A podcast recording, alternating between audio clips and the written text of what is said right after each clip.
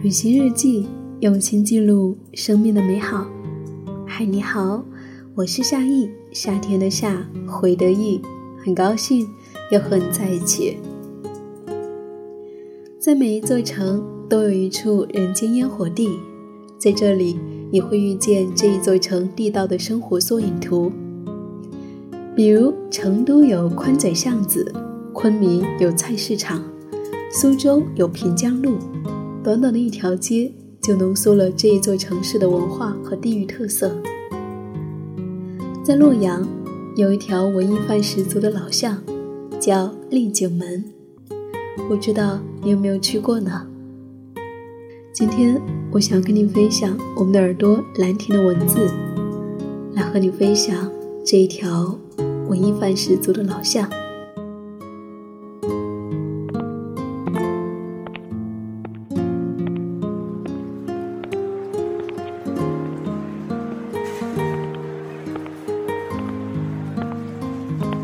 我独爱洛城丽景门那一条古巷，被旅人踏成黑色的、有些破损的青石板路，各色充满文艺气息的商铺和民宿，还有路边的特色小吃摊点，夹杂着河南方言的普通话的叫卖声，和着游人的低语呢喃。这条古街有声有色，文艺范十足。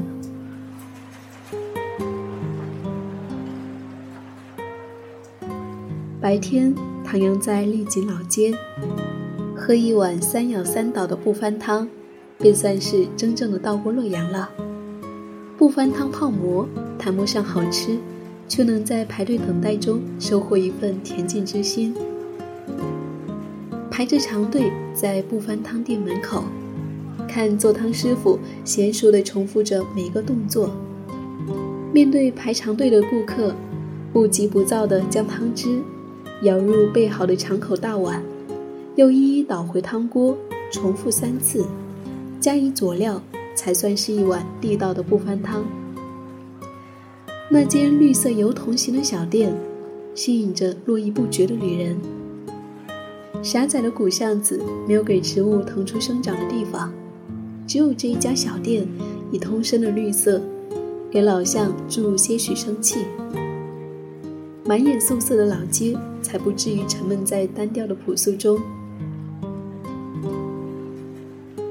傍晚，夕阳斜照，登上丽景门城楼，放眼那一条市井古巷，是看不到头的一长溜的青瓦屋顶，或高或低，没有整齐划一的建筑，更没有刻意雕琢的屋檐和略加修饰的屋脊，偶有几间小二楼。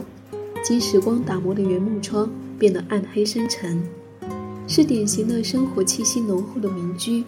也许屋内另有一番繁华的景象。夜晚来时，华灯初上，巷子又变了模样，一改白天的质朴和素雅，成了一座热闹的繁华城。无所事事的徜徉于此，不顾形象的在人流中撸串。河南风味的波波牛肚串入口，口齿间都是浓浓的芝麻香。画上的手艺人坐在嘈杂的人群中，却自顾自地沉浸在扇面的方寸间，一世而独立。富贵牡丹、丹青山水、古典美人，从画扇人的笔下，跃上一把把折扇，吸引着旅人驻足欣赏。端起相机，咔嚓间。似有穿越之感，也许盛唐的东都也不过如此。悬挂在墨宝店铺门口的灯笼上，字体飘逸的醉花音写得很有韵味。寥寥几字，便醉了穿梭在春夜微凉中的旅人，也醉了这一座古城。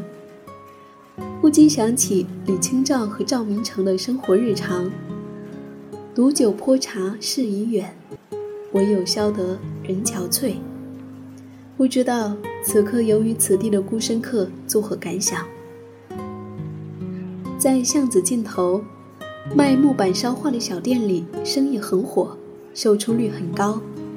一幅幅用火烧出来的版画，内容丰富多彩，画面线条流畅，栩栩如生。人类的智慧可真是不可想象，用笔写写画画，用刀雕雕刻刻，还能够用火烧烤出素如天成的艺术来。十三朝古都在岁月中更迭，沉淀出了丰富多元的洛阳文化。如今，在这一条文艺范十足的烟火地，丽景门古街，我们得以窥见。司马光说。若问古今兴废事，请君只看洛阳城。我想说，欲知中国文化史，请君只看丽景门。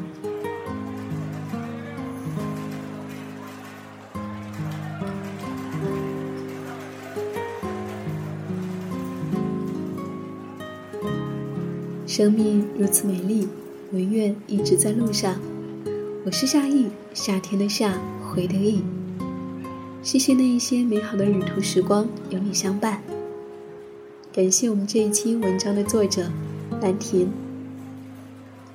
如果你也有念念不忘的旅行故事，欢迎你给我投稿，可以在微信公众号搜索 “nj 夏意”，大写的 “nj”，夏天的夏，回的意，就可以找到我了。好啦。亲爱的，旅行日记，用心记录生命的美好。我们下一期见。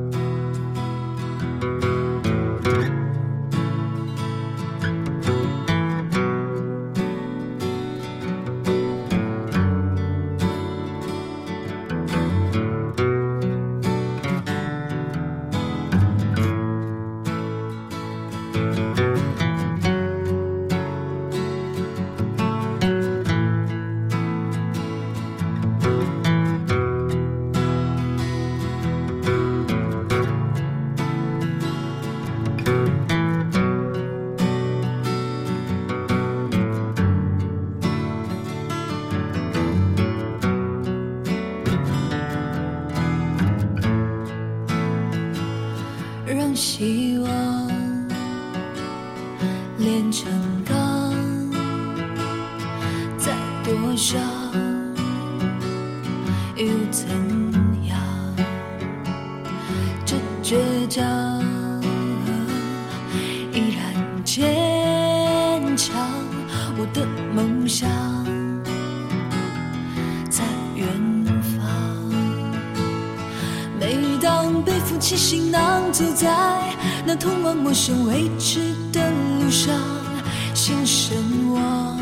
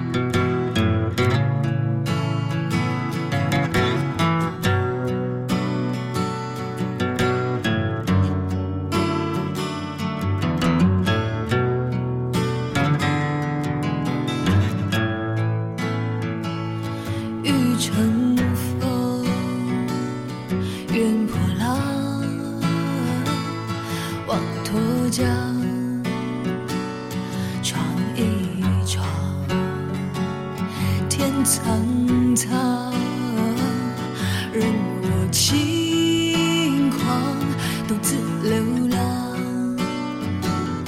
在远方。每当背负起行囊，走在那通往陌生未知的路上，心神往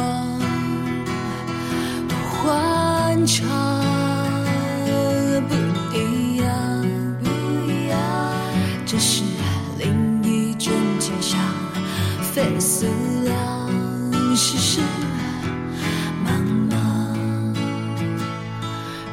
希望炼成钢，再多伤又怎样？这倔强依然坚强，我的梦想。